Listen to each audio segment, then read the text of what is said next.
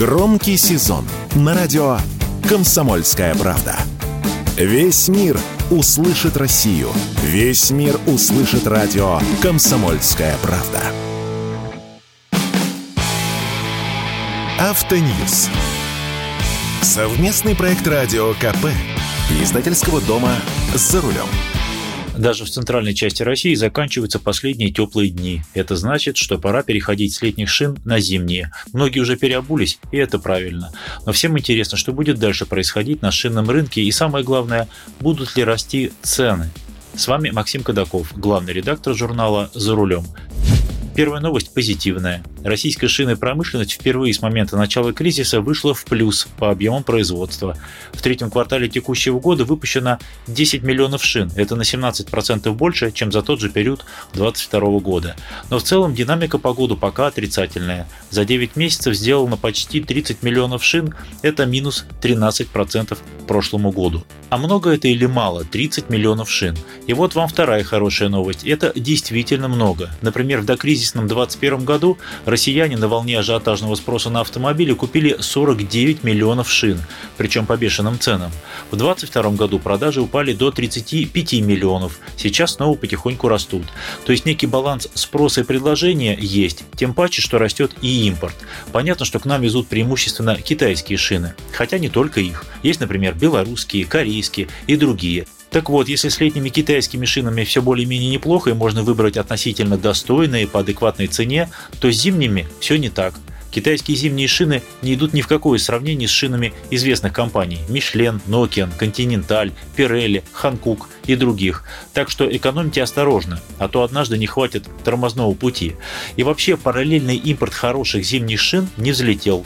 Нет куда их вести, особенно шипованные – из Эмиратов вы можете Тойоту новую притащить, а зимние шины нет, тем более шипованные – Россия была и остается крупнейшим потребителем и изготовителем шипованных шин.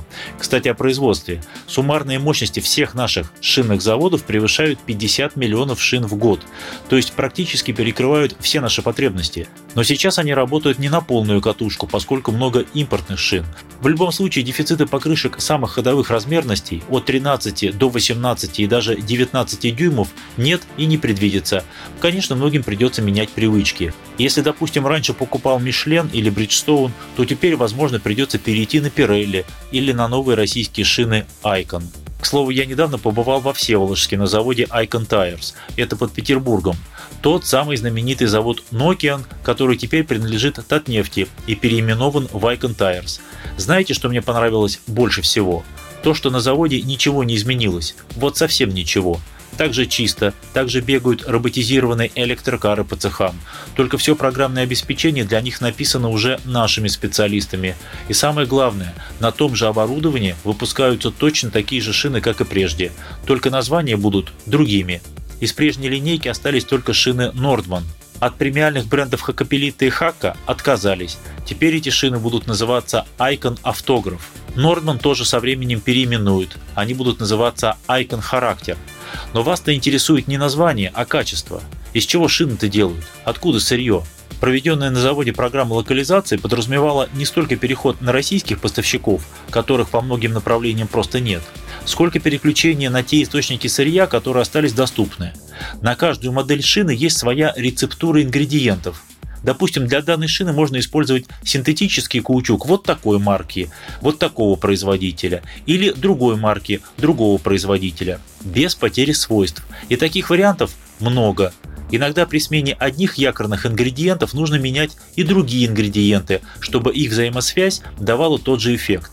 Если какой-то европейский материал вдруг стал недоступен, всегда были запасные варианты поставщиков из Индии, Китая или из других стран. То есть этими рецептурами играли и прежде, при финах. Этим же занимаются и сейчас, без потери свойств шин и без какого-либо участия самих финнов. С ними теперь вообще никакой связи. А стало ли сырье дороже? Конечно. Две трети закупаемых материалов зависит от валютного курса, по импорту к нам приходит натуральный каучук, некоторые виды синтетических каучуков, многие виды химикатов, шипы и другое сырье. Но даже российские компоненты стали дороже, ведь отечественное сырье поставляется еще и на экспорт. и никто не будет продавать его в убыток на внутреннем рынке, если на экспорт можно продать дороже. Означает ли все сказанное, что шины будут дорожать? Будут, но не в этом сезоне. В прошлом году цены на рынке зимних шин были перегреты, осталось много непроданных покрышек, и сейчас нет никаких предпосылок к резкому росту цен. Зимних шин навалом. А вот летние шины в прошедшем сезоне выгребли со складов почти под завязку. И в будущем весенне-летнем сезоне шины, конечно же, будут дорожать, ну если не произойдет каких-то кардинальных изменений с курсом рубля. Так что закупайтесь сейчас, не откладывая до весны. С вами был Максим Кадаков, главный редактор журнала «За рулем». И не волнуйтесь, шин и летних, и зимних хватит на всех.